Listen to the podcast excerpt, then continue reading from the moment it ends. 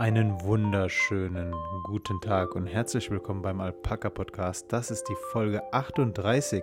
Pascal und ich nehmen am 24. April auf. Wir haben halb zwölf und zwar nicht abends, sondern mittags. Wir haben uns entschlossen, mal tagsüber aufzunehmen, aus gegebenem Anlass. Aus gegebenem Anlass, Pascal, grüße ich dich. Wie geht's dir? Ja, hi. Mir geht's ganz gut, John. Und wie geht's dir? Mir geht's auch gut. Ähm, ich, ich fühle mich gut. Ich hatte allerdings, das muss ich, und damit möchte ich direkt in die Folge starten, ich habe mich maßlos gestern aufgeregt über diese äh, Hashtag alles dicht machen Aktion. Ah, ich hoffe, ja. diesen. Mhm. Okay. Mhm. Pascal, was war das für ein Unsinn? Da haben sich mehrere Schauspieler äh, irgendwie koordiniert. Ich meine, die ganze Sache hat ja koordiniert gewirkt. Die Videos mhm. waren qualitativ hochwertig und haben dann da in Minutenlänge einmal äh, auf, versucht, auf ironische Art und Weise Kritik an den Corona-Maßnahmen zu üben, was halt vollkommen nach hinten losgegangen ist. Mhm. Ähm, sie sind damit sogar bis in die Tagesschau gekommen und äh, ich muss sagen, ich konnte nicht alle Videos anschauen, weil viele bis dahin schon wieder runtergenommen wurden. Und ähm, ich fand die ganze Aktion sehr geschmacklos. Und ich möchte auch nur einfach als Einleitung das nochmal sagen, weil da war äh, Jan-Josef Liefers dabei, dieser äh, berühmte Tatortschauspieler, der Gerichtsmediziner, mhm. der ja, über den hatten wir hier auch schon mal gesprochen. Ich glaube, das war in einer unserer ersten Folgen, da hatte ich gesagt, dass seine Argumentation, man dürfe ja keine Kritik mehr üben, nicht stimmt. Es gab andauernd eine demokratische Fraktion, die ja. Kritik geübt hat. Und dagegen sagt auch niemand was, aber so wie diese Personen Kritik geübt haben, das, das war halt vollkommen, das war so verfehlt. wenn man da spricht als, als, als Schauspieler, wenn man als Schauspieler von einer gleichgeschalteten äh, Medienlandschaft spricht, sorry, was soll das? Ernsthaft, mhm. was soll das? In der Schule hätte es eine 6 bekommen fürs Projekt, weil Thema verfehlt. vollkommen am Thema vorbei. Also ich fand's, ich fand's schön, wie kreativ Twitter darauf wieder reagiert hat. Eine äh, Krankenschwester hat äh, das auch auf ironische Art und Weise aufgegriffen. Lutz van der Horst, der eine Satiriker oder Comedian von der äh, Heute Show, ähm, von der Heute Show, ist ja auch positiv getestet worden, hat auch dazu ein Video gemacht und hat alle Leute aus den, ähm, die sich die da ein Video hochgeladen haben aus diesem alles dichtmachen Kollektiv zu sich nach Hause eingeladen. Man könne mhm. doch mal einen Rotwein trinken. Fand ich äußerst, äußerst schön. Ja. Ähm, ein anderer Kulturschaffender, ich weiß nicht mehr, war es DJ oder was, hat auch ein Video dazu gemacht und meinte, er lebt äh, aktuell im Monat von 500 Euro und hat äh, in der Corona-Krise seinen, äh, seinen Vater und seinen Onkel oder so verloren. Mhm. Äh, also wie gesagt, man kann Kritik an den Corona-Maßnahmen üben, aber dann gleich in so eine Schiene zu gehen, ja, die Medien sind gleichgeschaltet und ob es Corona wirklich gibt, ah, man weiß ja nicht, finde ich nach ähm, mehr als einem Jahr Pandemie und 80.000 Toten doch mehr als geschmacklos. Also noch geschmackloser als After Eight und das muss schon was heißen. da werden sich jetzt Briten aufregen in unserer Zuschauer Zuhörerschaft. Ja, sorry, aber After Eight ist schon geschmacklos. Findest du? Ich finde, das schmeckt schon nach was, aber das ist kein guter Geschmack. Ja, okay, also Minze und Schokolade sind schon sehr geschmacksstarke Sachen, aber mhm. sie, sie, sie harmonieren halt nicht. So, ich glaube. Ja, so grundsätzlich, aber äh, ich habe auch so ein After-Eight-Trauma irgendwie, weil ich es einmal gegessen hatte bei meiner Oma. Das ist ja sehr ähm, beliebt, auch irgendwie eher bei älteren Personen. Ähm, mhm. Und äh, seitdem, immer wenn ich Schokolade in so einer ähm, ja, dunkelgrün schwarzen Verpackung sehe, halte ich davon ganz viel Abstand. Weißt, weißt du, warum dieses Erlebnis so traumatisierend war? Du gehst als Kind ja. mit den Erwartungen daran, oh, lecker, es gibt Schokolade und auf einmal kommt dieser beißend scharfe ja. Minzgeschmack daraus. Ja. Also so, damit kann man Kindern äh, Schokolade kaputt machen, nachhaltig ja, kaputt machen. Genauso wie äh, mit Oliven, wenn man die einfach irgendwo äh, liegen lässt. So Oliven mit einem Knoblauchding noch drin, so, ne?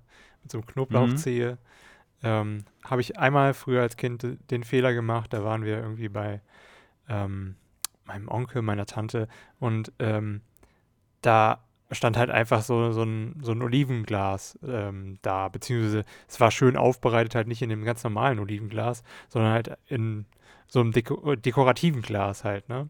Und ich dachte so, mhm. ja geil, Trauben, weil die waren auch ziemlich hell, die ähm, grünen Oliven. Und ich beiß halt rein und merke so, das ist Knoblauch und Olive, scheiße. und spuck das alles aus.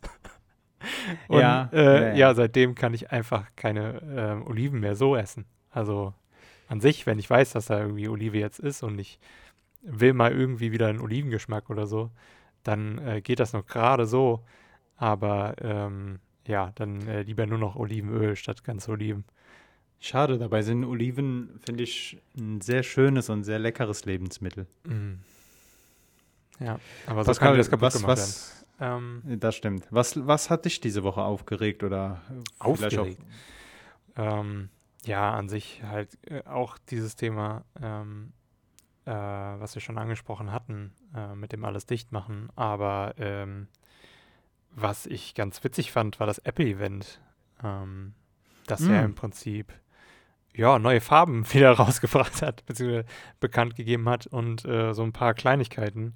Äh, die iMacs vor allen Dingen ähm, sind ja jetzt weitaus farbenfroh. Ich finde es eigentlich ganz cool, das Design auch, dass es sich angepasst hat an das iPad Pro, ne?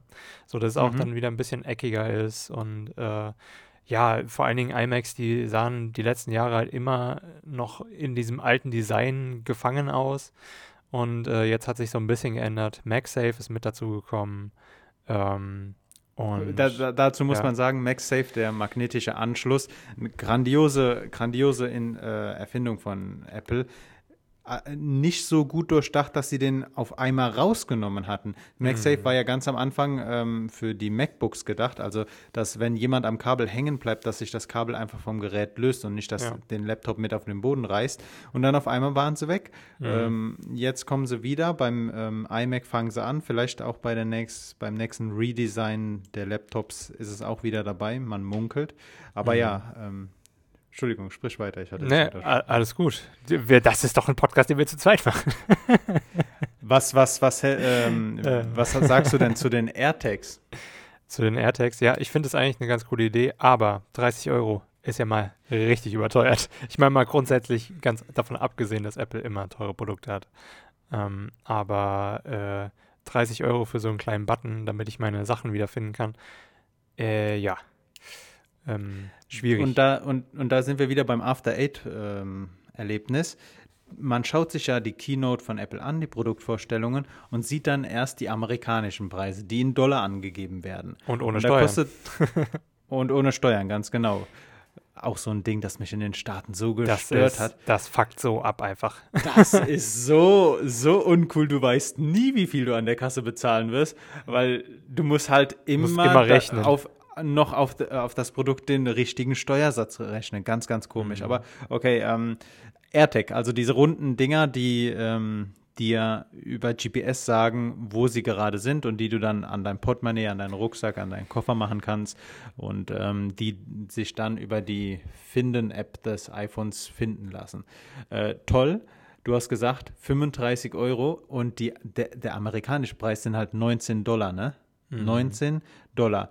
Wenn man jetzt den Wechselkurs noch mit einberechnet, müssen das halt so in etwa 17 Euro sein. Warum kosten die Dinger dann fast doppelt so viel hier in Deutschland? Ich habe keine Ahnung. Ich glaube, es liegt einfach nur daran, dass Apple denkt, wir werden hier alle weitaus reicher und ähm, ja. Und dann ja, natürlich auch noch der Steuersatz da drauf, ne? Ja, also, ja, das, äh, das Genau. Weil neun, wenn ich mir überlege, für 19 Euro wäre es eine Überlegung wert. Es wäre immer noch teuer für so ein Ding, es wäre immer noch teuer, aber trotzdem, mhm. es wäre eine Überlegung wert. Aber äh, ja, du hast, du hast vollkommen recht. Definitiv. Ein lilanes iPhone ist, ist rausgekommen. Ja, okay. Fand, fand, ich interessant, dass man das jetzt so nachgeschossen hat. So, ja. Man hatte ja schon bei den, bei den iPhone 11 ein fliederfarbenes, äh, dass man jetzt nochmal ein farblich stärkeres lilanes rausbringt. Interessant, mhm. aber okay. Generell finde ich das halt interessant mit den Farben, dass das irgendwie alles poppiger wird und sowas. Ich meine, es soll ja auch irgendwie herausstechen, ne? im Gegensatz zu anderen ähm, mhm. Herstellern irgendwie. Und es sieht halt nun mal einfach schon stylisch aus, wenn du dann irgendwie ähm, weil es ja auch mehr an Studenten gerichtet ist oder an eben Büros, wenn da jeder irgendwie eine andere Farbe ähm, vor sich hat oder so. Und man kann das dann so irgendwie vielleicht auch sogar Abteilungen farblich abtrennen oder so, ähm, wenn man halt Idee, in einem ja. Großraumbüro ist. Das finde ich halt so eine coole Idee, aber ja, das ist halt wirklich einfach nur eine witzige Idee. Das kann, hätte man auch anders lösen können, wenn man das unbedingt machen wollte. Ähm, und, Hast du äh, einen ja. schwarzen iMac vermisst?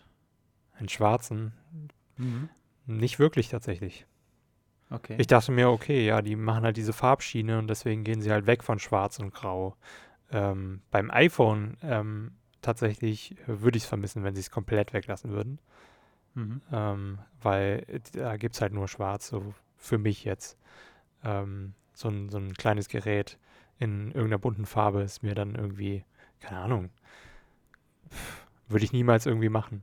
Aber das ist ja alles einmal Geschmackssache. Ähm, alles, alles Geschmackssache. Ja. Was ich noch cool fand, war, dass äh, für iPads jetzt auch Thunderbolt kommen soll. Ja. Ähm, das äh, finde ich, äh, glaube ich, sehr cool für Leute, die halt wirklich einen kompletten, ähm, ja, Apple ähm, Workflow im Prinzip haben und ähm, ja, da einfach äh, wirklich dann nochmal ein bisschen schneller mit dem iPad irgendwie Daten übertragen können und so weiter und so fort. Also das ist schon ähm, sehr cool, dass es kommen soll. Eine Sache, die, die mich beeindruckt hat, man muss sich mal vor Augen halten, der iMac, also der Desktop-PC, mhm. das MacBook und das iPad haben alle den gleichen Prozessor drin, haben alle den gleichen Prozessor verbaut. Mhm. Das finde ich, das finde ich echt äh, interessant. Man muss sich überlegen, dein iPad, dein Tablet hat genau die gleiche Stärke wie dein ähm, Desktop-PC. Okay, stimmt, die RAM-Zahl variiert, wahrscheinlich sind auch äh, die Grafikkerne nicht in der gleichen Anzahl vorhanden beim iPad wie beim iMac, aber trotzdem, dass man den gleichen Prozessor drin hat, ist schon ist schon eine Innovation, muss ich sagen. Das ja. äh, sieht man bei Nicht-Apple-Geräten nicht. Ja, definitiv. Ganz interessant. Aber was ähm, Apple dann halt auch wieder unter der Hand so unter diesem ganzen Event äh, veranstaltet hat, hast du das auch mitbekommen? Nee. Ähm, ja, im Prinzip ähm, sollen halt eben In-App-Käufe äh, auch für Kurse und so weiter, die ja ziemlich stark in der Pandemie zugenommen haben, ähm, eben auch mit 30% Provision für Apple berechnet werden. Mhm. Ähm, das ab dem 01.01.2022. Es wurde nochmals aufgeschoben. Tatsächlich ist es schon länger im Umlauf, dass man das machen möchte. Nur jetzt wurde es nochmal konkretisiert und ähm, ja, für den 01.01. vorgesehen. Äh, das finde ich halt auch schon krass. Ich ähm, glaube, In-App-Käufe waren bisher nur mit 15% Schutzgeld. Ich nenne es Schutzgeld. Äh, genau, die, oder halt teilweise, wenn die Leute das nicht abgerechnet haben über ähm, Apple direkt, ähm, sondern über irgendeine Drittmaßnahme oder über die eigene Seite, ähm, dann äh, gab es halt keine Provision für Apple. Aber ähm, Apple möchte das halt wirklich in den AGBs so festsetzen, beziehungsweise in den Verträgen, die du dann als App-Hersteller oder Anbieter halt äh, mit denen schließt, dass du da wirklich das über den Store ähm, vertreiben musst und es gar nicht mehr ähm, über deinen eigenen Weg machen darfst. Ja, die Thematik ist ja schon ein bisschen länger ähm, bei Apple ein Thema. Spotify mhm. und Apple hatten deswegen, äh, hatten deswegen ja auch mal einen Clinch, da, weil äh, Spotify nicht in-App, also du konntest dein Spotify-Abo nicht in der App, und das kannst du, glaube ich, heute immer noch nicht, dein äh, ja. Abo in der App buchen. Du kannst dort die Kreditkarte angeben, aber kannst halt nicht über diesen, über In-App-Käufe äh, dir einen Monat freischalten. Und ja. ähm, Apple hatte deswegen eine kurze Zeit Spotify mal aus dem, aus dem Store genommen. Ist jetzt schon ein paar ja. Jahre her. Anscheinend hat man sich da irgendwie geeinigt. Aber wenn mhm. man sich überlegt, damit setzt man halt die Axt einfach an das äh, Geschäftsmodell von Spotify, wenn, wenn man sagt, ja. so gib mir von den, gib mir von den 9,99 Euro noch äh, 30 Prozent ab. Ja, ähm, nicht nur von, von Spotify, du musst ja auch Netflix überlegen. Wenn du Netflix auf dem Handy installierst, da hast du das ja auch nie über den In-App Store, ähm, dein Abo, sondern halt immer über ähm, netflix.com oder de, was auch immer, äh, abgeschlossen. Und äh, hm. ja, und hast dann einfach die, nur diese kostenlose App auf dem Handy. Gegenargument ist ja immer so, man nutzt das Ökosystem von Apple und Apple stellt dafür die Infrastruktur bereit und so weiter und so fort. Aber 30 Prozent, ja. ein Drittel ist halt schon eine Menge Geld. So, hm. das ist, und das, das schlägt sich ja dann auch später auf den Endkonsumenten um. Das heißt, die Apps, die du dir runterlädst, sind halt so teuer, weil die Entwickler nicht auf ihre Kosten kommen. Hm. Und ähm, weiß ich nicht. Also 30 Prozent ist schon eine happige Sache. Das ist schon tatsächlich ziemlich heftig. Und das Gleiche sieht man ja auch ähm, bei anderen ähm, ja, Plattformbetreibern. Ähm, es war jahrelang beispielsweise so, dass Steam wirklich ähm, bei, beim Thema Spiele ähm, richtig viel verlangt hat von den Entwicklern, die halt eben auf Steam ihre Spiele bereitstellen. Und äh, das hat sich mittlerweile schon ein bisschen geändert, einfach durch die Konkurrenz von Epic Games. Einmal, weil Epic Games ja ähm, maßgeblich von wirklich großen Milliardenkonzernen, auch unter anderem aus China, äh, finanziert werden und halt einfach das Geld schon haben.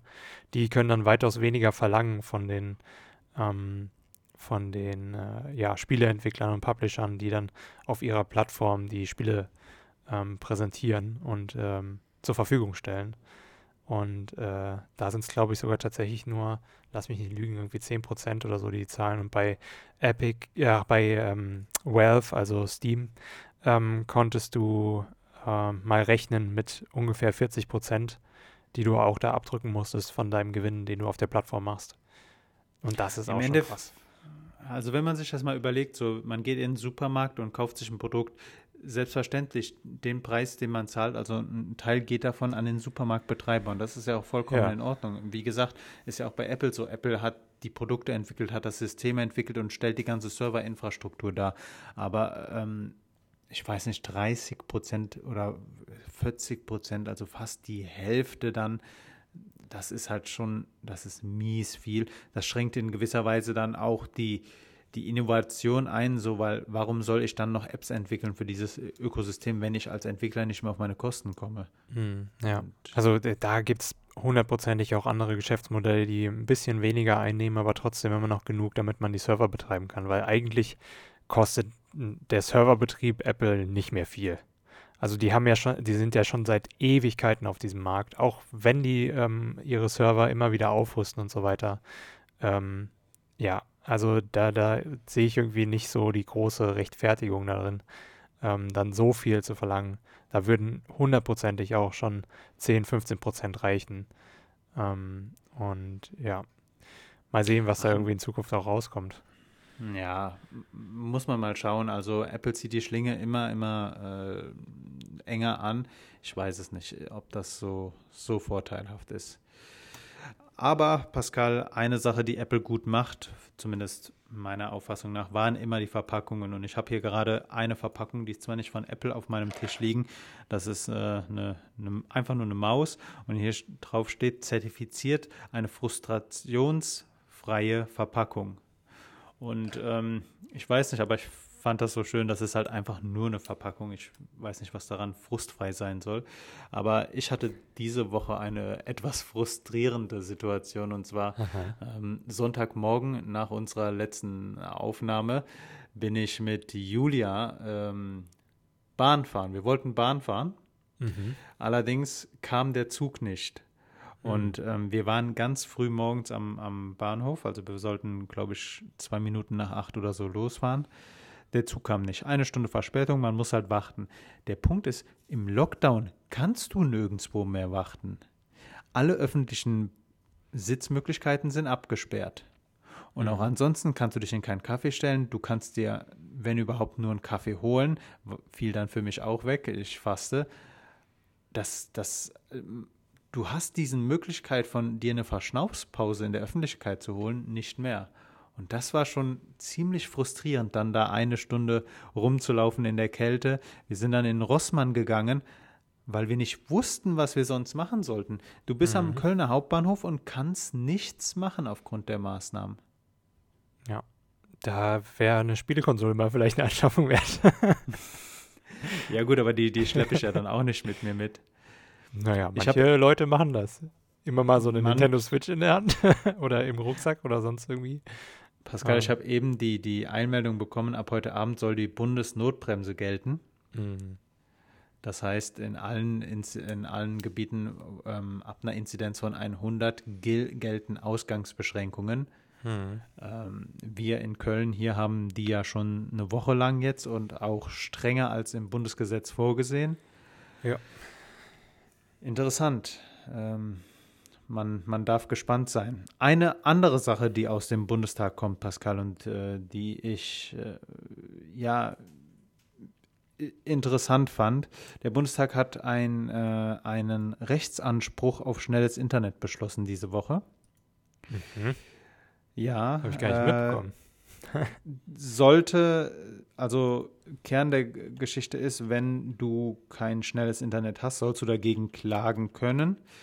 Der Punkt ist, in diesem Gesetz stand halt noch nicht drin, was schnelles Internet heißt. Nachrichtenportale okay. vermu vermuten, eine 30.000er Leitung wird als Mindeststandard angesetzt. Mal ganz davon abgesehen, dass es bei den meisten Anbietern keine 30.000er Leitungsoption überhaupt gibt. Das, das stimmt. Das stimmt, aber 30.000 so als, als Mindestgeschwindigkeit. Und dann okay. habe ich mir überlegt, 30.000, 30.000. Ich habe dann einfach mal in Google eingegeben, Internetdurchschnittsgeschwindigkeit Rumänien. Warum Rumänien? Wir äh, hier im Alpaka-Podcast haben einen sehr starken Kern von rumänischen Zuhörern. Der beläuft sich zwar immer nur auf ein Prozent, aber die sind seit Anfang an dabei und äh, deshalb nochmal Grüße nach Rumänien. Rumänien hat eine Durchschnittsgeschwindigkeit im Downstream von 205.000. Eine Durchschnittsgeschwindigkeit. Ich sage nochmal, eine Durchschnittsgeschwindigkeit. Da gibt es schnellere Verbindungen und auch noch langsamere, aber der Durchschnitt liegt bei 205.000. Mhm. Und wir in Deutschland wollen 30.000 als Mindestleitung äh, festsetzen. Ich habe dann nachgeschaut, wir in Deutschland haben eine Durchschnittsgeschwindigkeit von etwa 70.000. Also wenn man alle Verträge zusammennimmt, dann ist der Mittelwert 70.000. Mhm. Wie kann es sein, wie kann es sein, und wir hatten dieses Thema ja auch schon mehrmals hier, dass wir einfach noch nicht in die Pötte kommen. Ja, Kupferleitung. So, äh, ja, die Pandemie zeigt uns doch gerade wieder, wie wichtig eine vernünftige Internetleitung ist. Ja, aber du musst ja auch mal bedenken, die Telekom hat erstens äh, keine Lust darauf, gefühlt, und äh, halt weit, äh, viel zu wenig Kapazität dafür. Die haben jahrelang gespart und immer wieder ähm, Kupferleitungen erneuert, statt wirklich Glasfaser auszubauen. Und jetzt so langsam kommt das mal in die Pötte. Auch hier bei uns ähm, kommt jetzt bald äh, endlich mal hoffentlich der Anschluss und hoffentlich bekommen wir dann auch schnelleres Internet, weil das ist nämlich auch immer noch so eine Sache.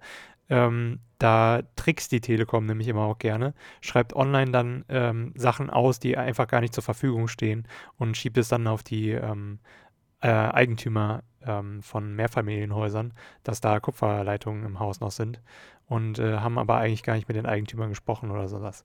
Also das sind auch nochmal so ganz, ganz komische, dubiose Sachen, die die Telekom da verzapft. Ähm, aber ja, hoffentlich kommt das hier auch jetzt, wo die Baustelle hier bald fertig ist.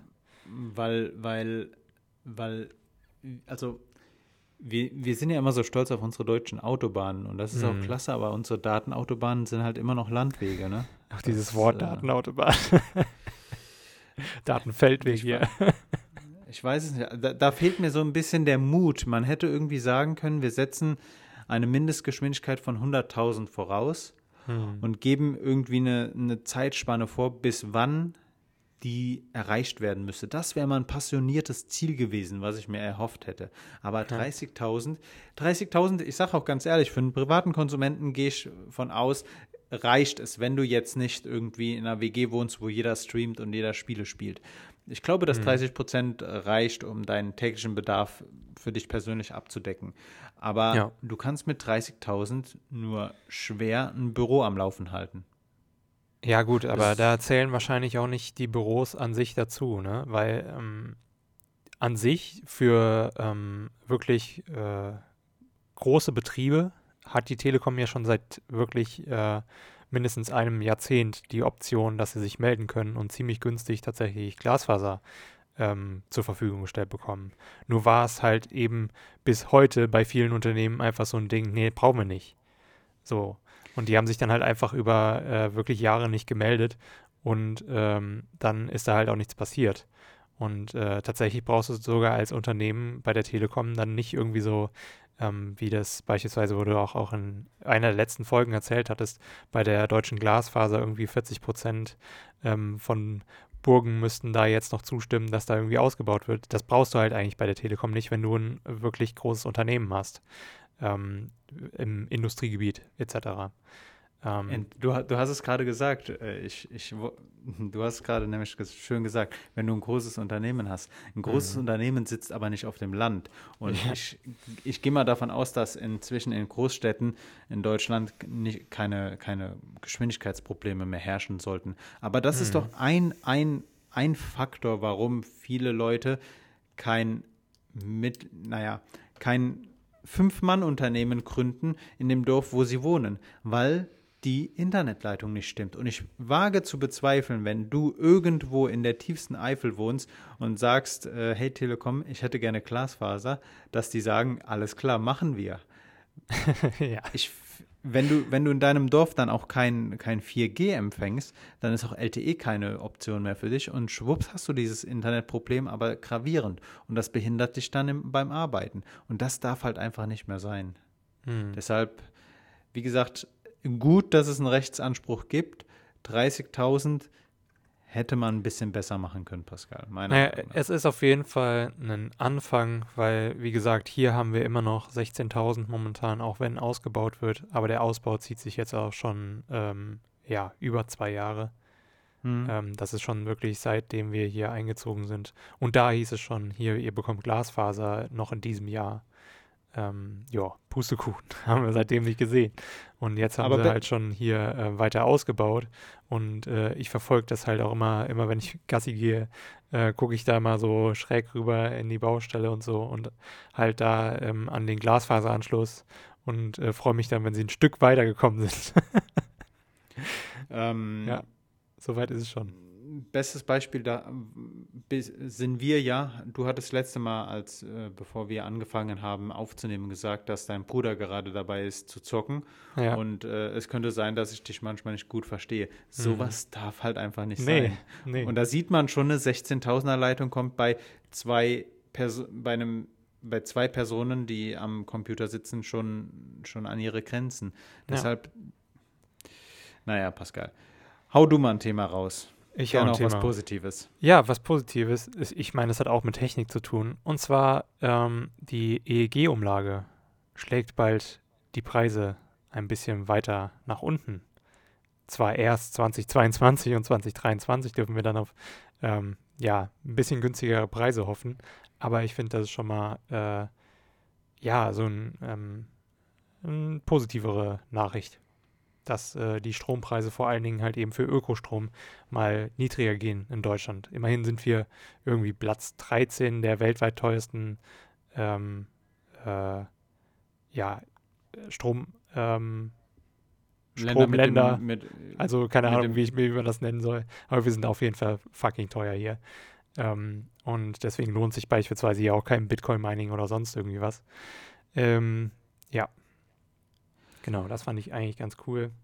Ähm, dafür soll dann halt eben aber auch ähm, Strom teurer werden, der eben nicht aus erneuerbaren Energien kommt. Einfach auch grundsätzlich wegen des ähm, CO2-Preises. Ähm, beziehungsweise der CO2-Steuer. Was ich mir bei der ganzen äh, Strompreisdebatte denke, ist, wir haben ja immer mehr Produkte im Haushalt oder jetzt auch im Straßenverkehr, Verkehr, die eine mhm. Menge an Strom brauchen. Ja. Und auch wenn alle Produkte effizienter werden, kann ich mir vorstellen, dass unser Stromhunger, der ja als Gesellschaft immer größer wird, ähm, dazu führen wird, dass Strom an sich immer teuer, also dass Strom immer teurer wird. So teuer, dass man irgendwann wirklich drüber nachdenkt, ob man das Licht anschaltet oder nicht. Also ähm, ich glaube, heute denkt niemand so wirklich drüber nach, mache ich das Licht an oder äh, lasse ich es aus aufgrund des Preises.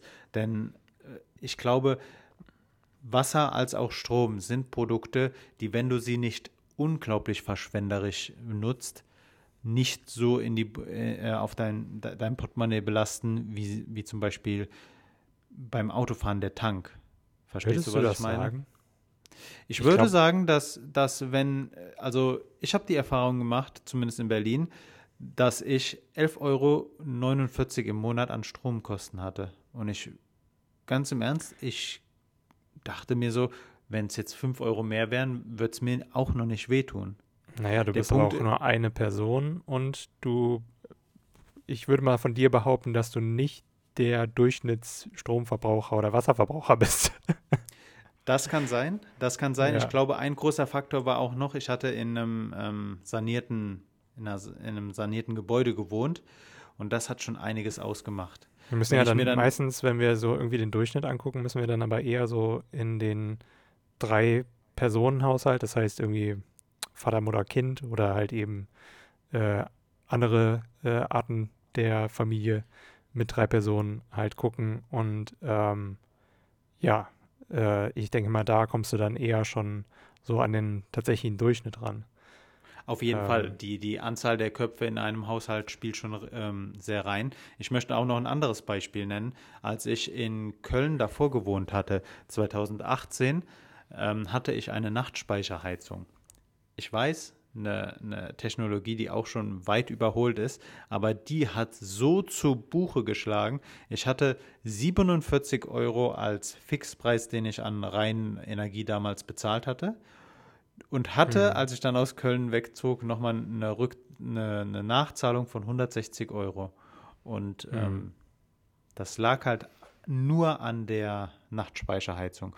Und Mhm. ähm, ich glaube, weil Heizen an sich ja auch immer mehr den Trend dazu hat, elektronisch zu werden, also Heizöl und so weiter verschwindet. Gas ist auch nicht die super saubere Übergangstechnologie, als diese dargestellt wird. Mhm. Und wenn, wenn ich mir jetzt überlege, du heizt deine Wohnung mit Elektro oder wärmst es damit a- auf, du hast all deine Elektrogeräte, die immer mehr werden und hast dann auch noch dein Auto an der Ladebox stecken. Ich kann mir vorstellen, dass der Stromverbrauch irgendwann die solch ein, solch ein Volumen erreicht, dass man drüber nachdenkt, ob man alles gleichzeitig noch nutzen kann. Und ich, das, das wäre kein schöner Zustand. Ich hoffe, ich kann meine, meine Gedanken ein bisschen verdeutlichen. Mhm. Ja, grundsätzlich, ähm, keine Ahnung, ich würde schon von mir sagen, dass ich auf jeden Fall sehr darauf achte, wie viel Strom und Wasser ich verbrauche. Ähm, ich meine, man sieht auch vor allen Dingen, dass äh, gut sanierte Häuser wie das, in dem wir jetzt leben, halt weitaus besser sind ähm, und sparender als jetzt beispielsweise in unserer alten Wohnung. Ähm, die alten Ölheizungen und ähm, ja, generell alle Kabel und so weiter und so fort, da war unser Strom ähm, doch weitaus teurer, obwohl wir nur eine Person mehr waren im Haushalt.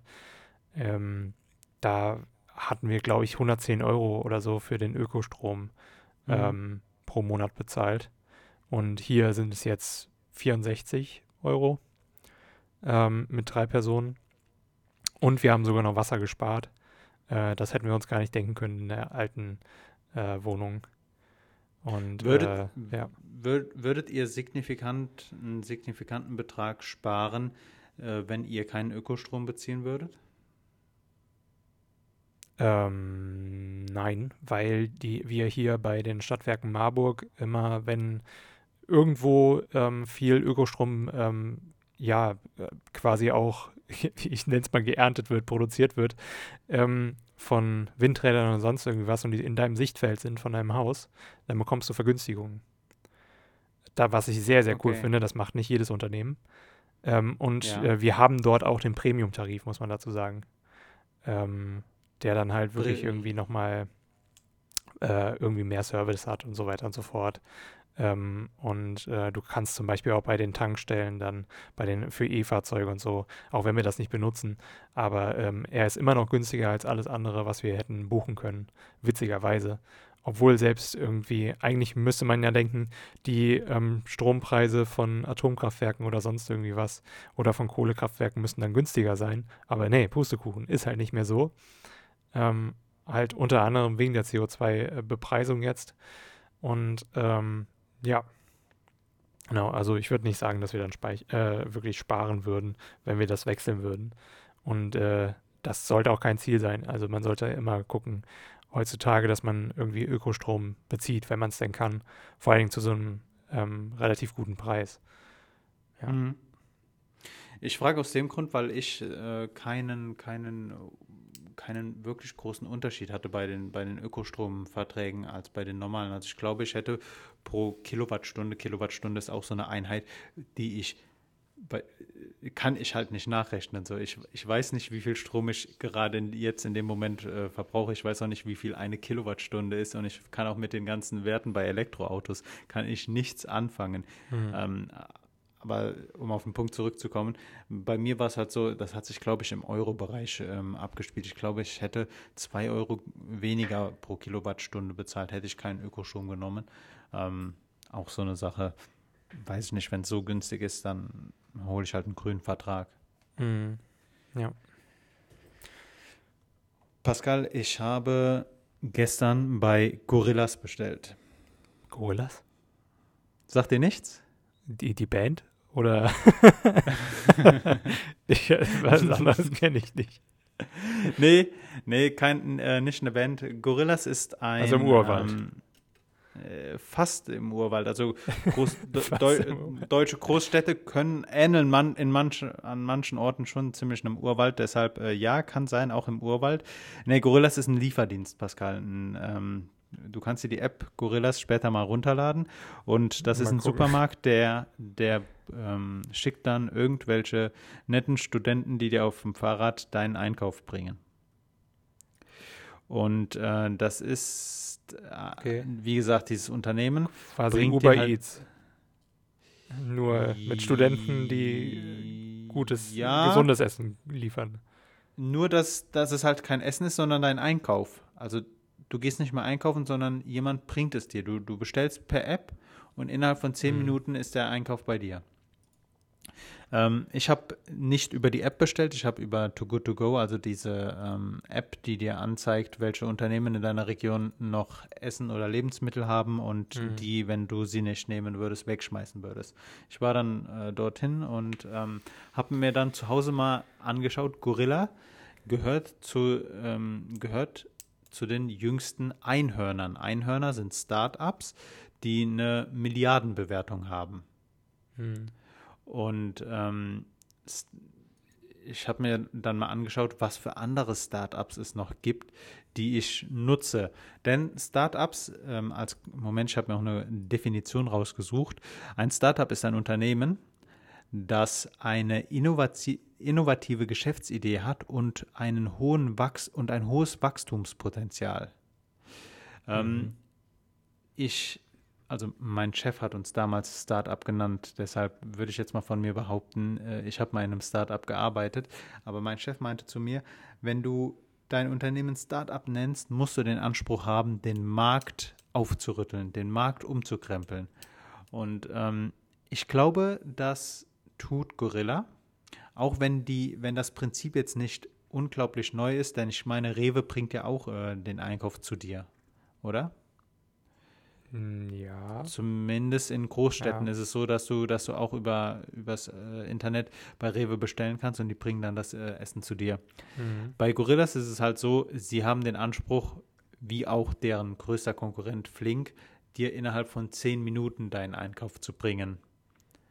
Mhm. Ganz, ich finde das unglaublich unangenehm, wenn ich dann da jemanden habe, der mir meinen Einkauf vor die, vor die, vor, äh, vor die Tür stellt weil ich mir, also ich habe hier innerhalb von 200 Metern drei Supermärkte, die ich erreichen könnte. Gut, ich weiß, wahrscheinlich gibt es Personen, die nicht so mobil sind, aber ich stelle mir diese, den Gedanken vor, äh, einfach unglaublich unangenehm vor. Lass uns zurück zum Thema kommen. Ich habe mir angeschaut, welche anderen Startups ich sonst noch nutze, die ähm, den Anspruch haben, einen Markt aufzurütteln. Und ich bin da auf einige gekommen. Also einmal Gorilla, auch wenn ich jetzt nicht direkt deren Produkte in Anspruch genommen habe. Aber meine Bank, Pascal, N26 ist ebenfalls ein Start-up und ich glaube, das ist auch das berühmteste deutsche Start-up. Mit einer 3,5 Milliarden Dollar Bewertung ist die Berliner Smart, äh, Smartphone Bank N26 das äh, teuerste Start-up Deutschlands. Pascal, Flixtrain ist ebenfalls ein Start-up, hat den Bus und auch inzwischen den Zugmarkt ziemlich aufgerüttelt und fand ich ziemlich gut. Welches, welche, ähm, welche Startups nutzt du? Ich? Ich schreibe für ein Startup. ich Okay. äh, nutze grundsätzlich keine Startups, weil das Problem an Startups ist immer, in Großstädten sind sie zur Verfügung, aber, äh, also mit ihrem kompletten Service, aber auf dem Land oder in Kleinstädten siehst du davon nichts. Und äh, warum sollte ich mir dann irgendwie da einen Account machen oder sowas und hoffen, dass ich da irgendwas bekomme? Ich finde zum Beispiel auch dieses Go-to-Go-System sehr cool, aber in Marburg läuft das halt einfach nicht.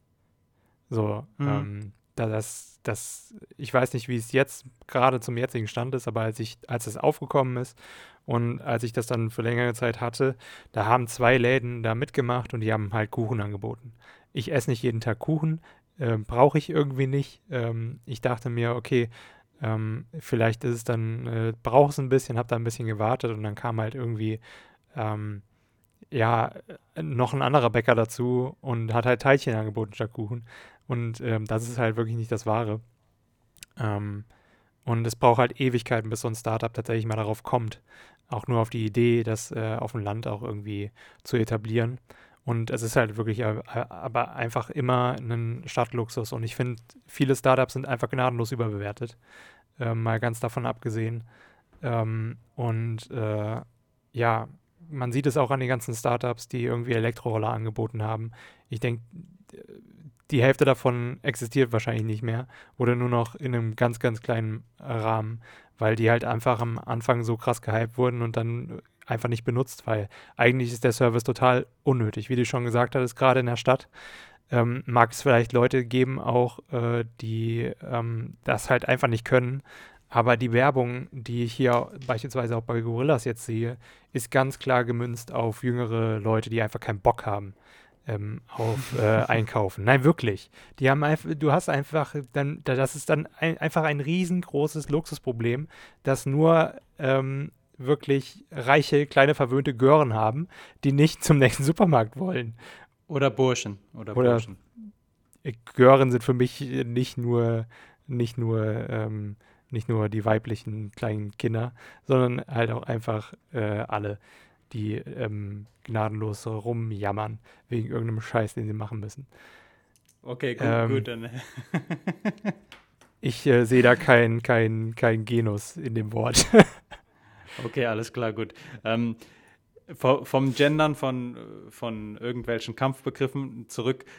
Ich bin ganz bei dir. Ob man, ob man dieses, ob man diese Geschäftsidee braucht, sei dahingestellt.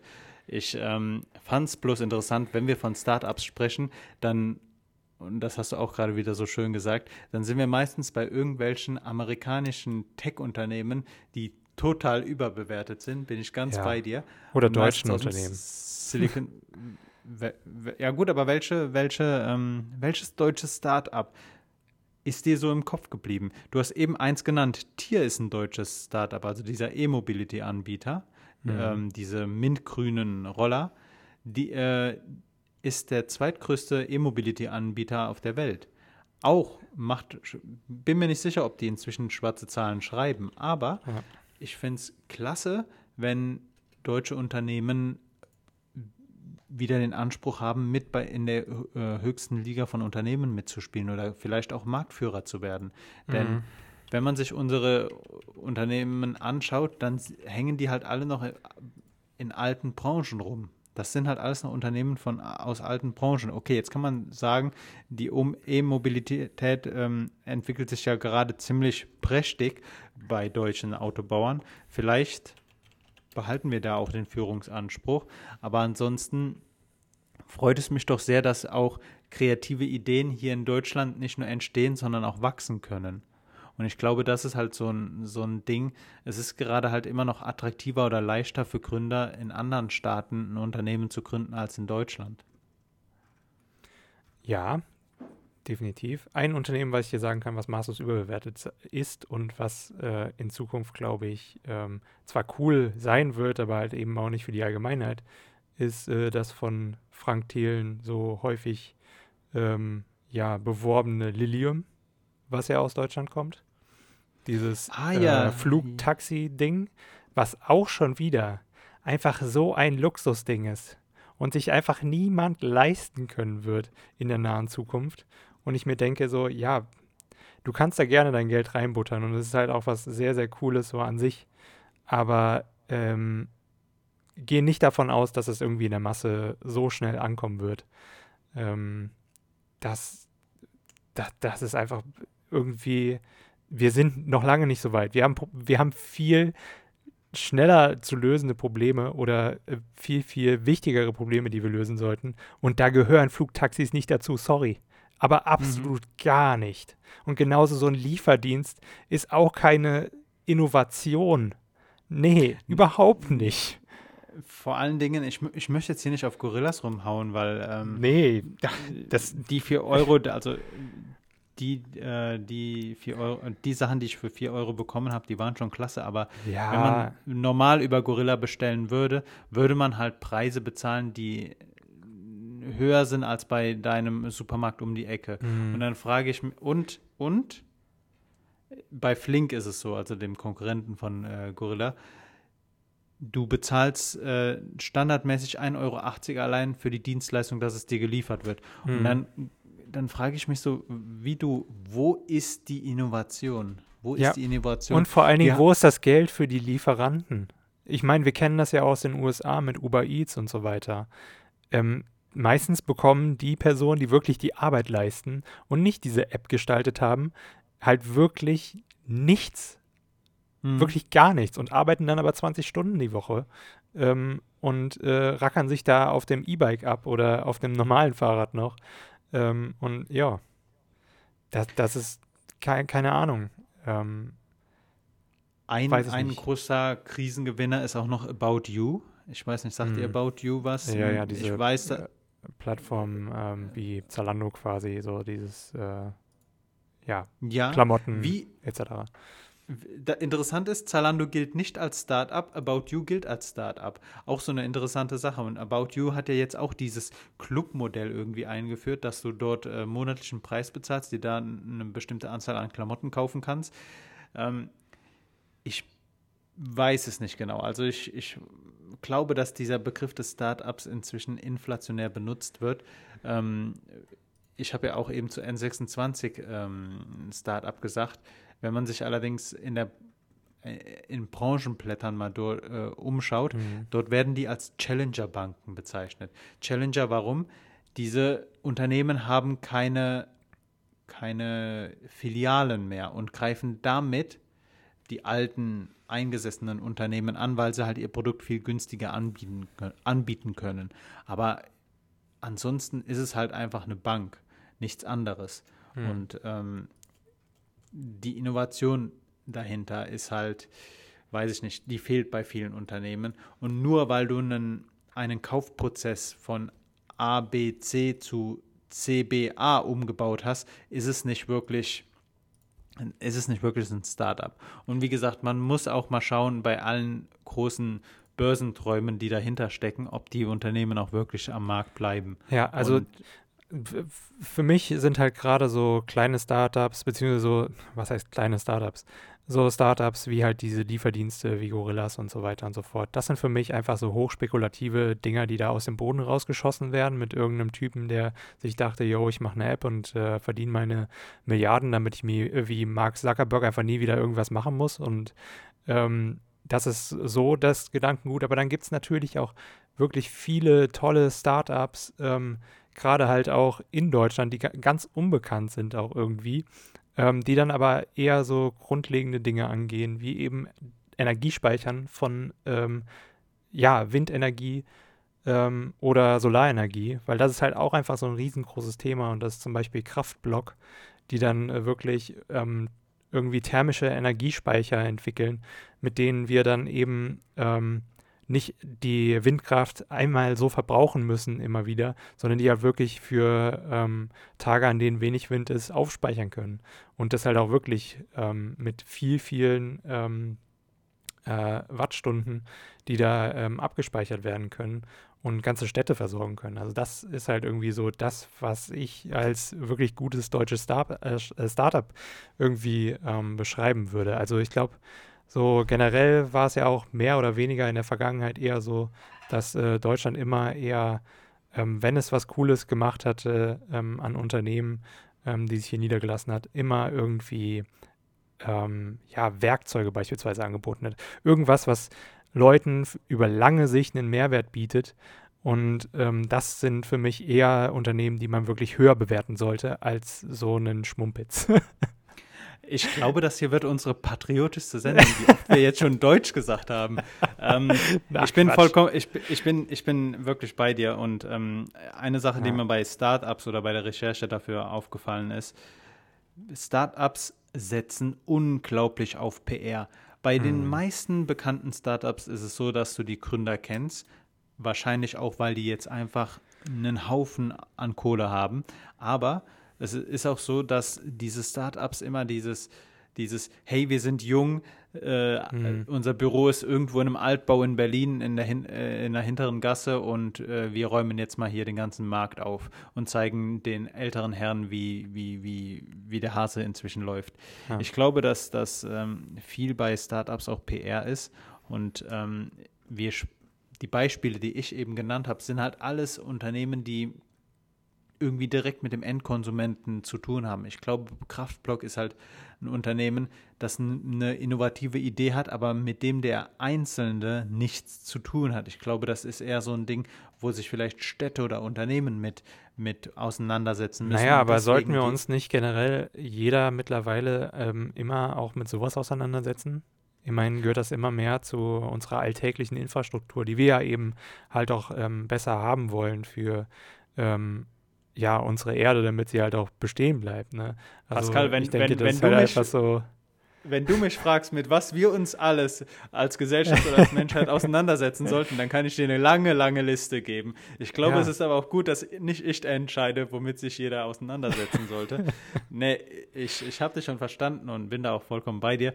Ja. Aber ähm, wie gesagt, Interessant, wie viele Startups wir inzwischen auch haben. Also wir haben eine gewisse Startup-Gründerkultur hier in Deutschland. Es ist immer noch einfacher, in anderen Ländern oder in den Staaten ein Unternehmen zu gründen. Das hat Gründe, die wir jetzt hier nicht aufzählen müssen, wie Arbeitsschutz und äh, mhm. äh, Venture Capital und so weiter.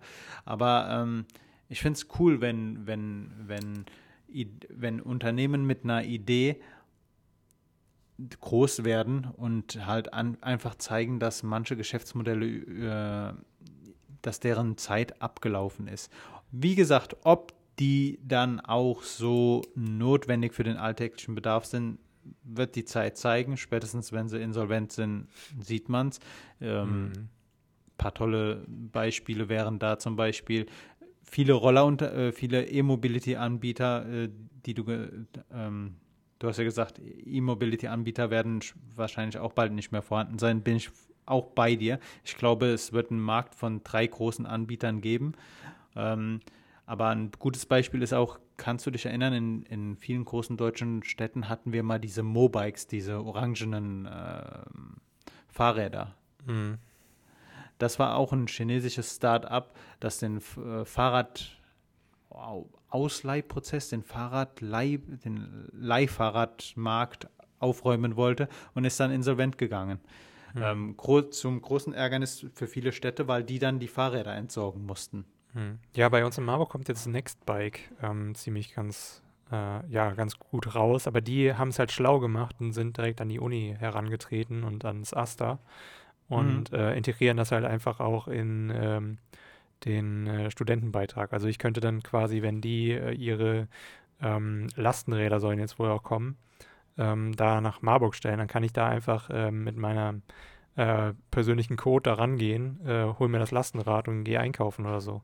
Und ah, könnte cool. theoretisch auch damit dann eben nach Wetter fahren und wieder zurück. So. Und ähm, weil immer äh, quasi bekannt wäre, wo es dann wäre und wer das als letztes ausgeliehen hat.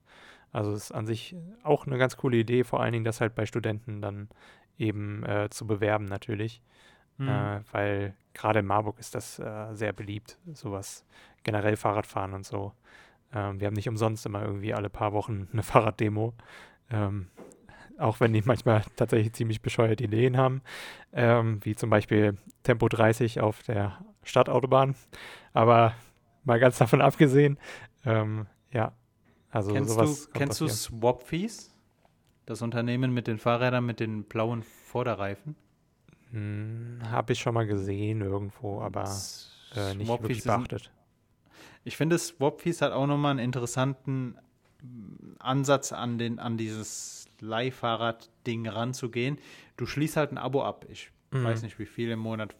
15 Euro, das sind es nur 9 Euro, ich will jetzt nicht spekulieren, aber dort bezahlst du halt einen Betrag, bekommst ein Fahrrad, das funktioniert, das äh, straßenverkehrstauglich ist und bei Problemen kannst du dich auch wieder an, an die Filiale wenden. Und ich finde, das ist auch nochmal ein interessanter Beitrag äh, dafür. Hm. Ähm, muss, ähm, naja, wir, wir werden sehen. Auf jeden Fall viele inter interessante Geschichten. Pascal, ja. hast du noch etwas auf deinem Zettel stehen? Auf meinem Zettel äh, steht eigentlich nur noch eine Kleinigkeit und zwar Cyberpunk 2077. Ähm, mhm. Hat jetzt bekannt gegeben, wie viel ähm, Umsatz sie gemacht haben in Auch diesem raus. Rekordjahr. 460 Millionen Euro. Für ein äh, Spiel. Ein Spiel. Und äh, man darf aber nicht vergessen, dass sie ähm, ne, ein Refund-Programm hatten und dafür ähm, einiges äh, aufwenden mussten. Und zwar 42,6 Millionen Euro. Die sind davon noch nicht ähm, abgezogen von dem äh, Gewinn an sich. Ähm, denn Cyberpunk hatte ja am Anfang ziemlich große Probleme was äh, ja den Zustand des Spiels anbelangt. Also da mussten einige Hotfixes her, damit du das überhaupt äh, auf manchen ähm, Geräten spielen konntest. Gerade Konsolen waren da sehr, sehr von betroffen. Am PC ging es tatsächlich. Ähm, nur manche Spieler hatten da ähm, Probleme wirklich mit Missionen und so weiter und so fort, die sie nicht machen konnten einfach. Ähm, ich hatte auch einige Bugs gesehen, die aber tatsächlich ganz witzig waren. Ähm, aber ja, Genau, es ist halt trotzdem krass, dass es so äh, trotz holprigen Startes dann so viel eingenommen hat. Ähm, ja. Pascal, ich hatte gestern, ich hatte gestern ähm, gelesen, dass Sony an einem Batterieproblem bei der PS5 arbeitet. Ähm, Gibt es irgendwie Probleme bei der PS5, bei der Auslieferung oder sonst irgendwas? Ja, grundsätzlich bei der Auslieferung der PS5 gab es ja schon das Problem, dass zu wenig da war. okay. Also die Nachfrage war einfach so gigantisch, dass äh, du einfach keine mehr bekommen hattest. Weil halt auch viele Scalper hingegangen sind, wie es momentan überall das Problem ist in jeder ähm, Technik-Richtung. Ähm, also gerade bei Grafikkarten und so weiter und so fort. Ähm, ja. Die den ganzen Bestand dann aufkaufen und ja. teurer verkaufen? Ja, genau. Ja. Also da bezahlst du dann gut mal für eine, für eine Grafikkarte statt ja den, den schon sowieso sehr teuren 1000 Euro oder 1500 mal seine 3000, 4000 Euro, wenn du die unbedingt haben willst. Und das, äh, da kämpfen die ähm, ja, Macher äh, ziemlich äh, mit und sind einfach hilflos ausgeliefert.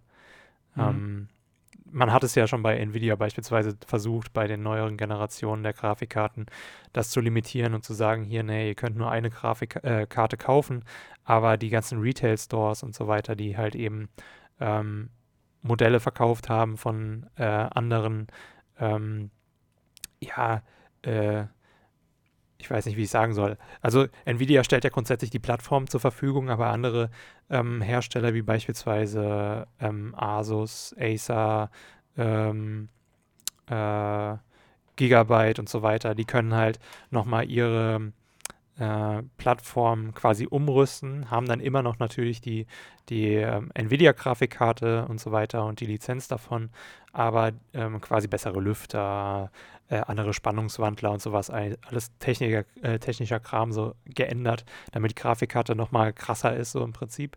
Und äh, die hatten das aber nicht gemacht. Und äh, daher gibt es halt immer ähm, noch dieses Problem, dass ähm, ja eben Bitcoin-Miner und äh, andere Kryptowährungs- ähm, Goldsucher im Prinzip äh, da alles äh, aufkaufen oder halt eben Scalper kommen und sagen, hier, nee, nee, wir wollen dann auch noch unseren Teil davon abhaben ähm, und äh, richtig krass Gewinn machen. Ja. Krass. Und dazu kommt dann einfach noch das, was wir aus der letzten Folge noch, äh, oder vorletzten Folge war es, mit den ähm, aus Taiwan ähm, stammenden ähm, Chips halt einfach auch immer noch Probleme haben äh, und da die ganzen Spannungen dann halt eben auch noch verstärkt werden und die Preise immer teurer werden bei Elektronik. Mhm. Ja. Pascal, ich habe eine Empfehlung noch, ähm, seit langem mal wieder eine Empfehlung, und zwar eine Doku, eine dreiteilige Doku- oder Reportageserie. Und mhm. zwar zu finden in der ARD-Mediathek. Die nennt sich Schattenwelten Berlin. Ganz Oho. grandios gemacht. Ähm, ich bin drauf gekommen, die beiden äh, Moderatoren, Anja Buwert und äh, Caron, Caron, mir fällt gerade der Vorname nicht ein. Ich habe hier nur nach, auf jeden Fall der, der männliche Moderator ist mit Nachnamen Caron. Und ähm, die beiden hatten eine Doku über die Verstrickungen der, Kriminal äh, der organisierten Kriminalität in, ins äh, Rap-Business gemacht. Mhm. Also Deutschrap ist ja das größte, das profitabelste Musi Musikgenre unserer Zeit gerade. Ähm, und da mischt leider auch sehr die äh, organisierte Kriminalität mit. Kann ich euch nur empfehlen, Rap mit Rücken nennt sich die, die Folge von Schattenwelten Berlin. Die mhm. haben allerdings auch über den Wohnungsmarkt äh, auch eine Folge gemacht. Also lohnt sich. Generell ARD Mediathek hatten wir auch hier im Podcast schon mal besprochen. Äh, sehr unterschätzt dafür, dass es, ja. naja, kostenlos wollte ich gerade sagen, aber ich habe diese Woche wieder GEZ äh, überwiesen. ja. Dafür, dass es eines der teuersten Sachen sind, die wir bezahlen müssen an Streaming-Anbietern, sollte man mal da öfter vorbeischauen. Ja, ähm, also für die 17,52 Euro, die ihr im Monat bezahlt, könnt ihr echt mal auf der ARD-Mediathek vorbeischauen. Definitiv. Wie gesagt, Schat Schattenwelten Berlin und ähm, lohnt sich, die drei Folgen anzuschauen. Ja. Was ich auch jetzt äh, noch, ähm, was mir gerade einfällt, weil du da ähm, so auf Kriminalität in Berlin und sowas anspielst, ähm, es soll wohl auch von den Four Blocks ähm, Machern eine neue Serie ähm, kommen oder soll schon da sein. Para. Mit einer Mädchen, genau, Para, ähm, mit äh, einer Mädchengang in Berlin. Soll wohl auch ganz lustig sein. Pascal, ähm, ich wollte tatsächlich heute mit dir in dieser Folge über diese, über diese Serie sprechen, denn ah. ähm, die liest sich echt gut und dann ja. am, am, am Ende, die läuft nur im Pay-TV bei TNT. Bei TNT? Ja. Hm. Keine Ahnung, worüber man TNT empfängt. Wahrscheinlich braucht man dann dafür wieder ein Sky-Abo. Ja, dann wahrscheinlich. Hm. Ja. So ich meine, Four Blocks war ja auch schon ähm, lange äh, wirklich nur auf Sky verfügbar. Ähm, okay. Am Anfang. Ha bis es dann irgendwie Amazon auch lizenziert hat. Und mhm. da konnte man so die ersten Staffeln sehen, aber dann, ähm, ich weiß nicht, ob man das mittlerweile auch machen kann. Aber äh, ja, hoffen wir mal, dass es auch mal irgendwie so in äh, legale, greifbare Nähe kommt und dass wir die mal gucken können. In, äh, Legale, greifbare Nähe. Sehr, schön, sehr schön Doch inzwischen kannst du auch die letzte Folge von äh, Four Blocks bei Amazon Prime ja. schauen. Okay. Ja. Ja, ich habe es ah. bisher ähm, bis heute noch nicht komplett geguckt. Also ich habe bis zur zweiten Staffel geguckt, fand es aber wirklich grandios gemacht. Auch wirklich ähm, witzig, wie die ganzen Rapper da Schauspielern und so. Mm. Äh, und äh, generell einfach äh, sehr, sehr cool und witzig gemacht. Ähm, ja. Ja, sehr cool. Dann würde ich sagen, wir bedanken uns bei euch. Vielen Dank fürs Zuhören. Bleibt uns gewogen. Gebt uns doch ein Däumchen oder folgt uns auf eurer präferierten Streaming-Plattform und ansonsten freuen wir uns sehr, wenn ihr nächste Woche wieder dabei seid. Pascal, die letzten Worte gehören wie immer dir. Ja, ich, äh, mir bleibt auch nichts weiter übrig, als euch ähm, zu danken, wenn ihr bisher ja geschaut, äh, ge ich will mal geschaut sagen, warum? Ich gucke so viel YouTube einfach, äh, gehört habt. Ähm, ja, und ähm, wünsche euch eine schöne Woche. Bis zum nächsten Mal. Bis, Bis dann. dann.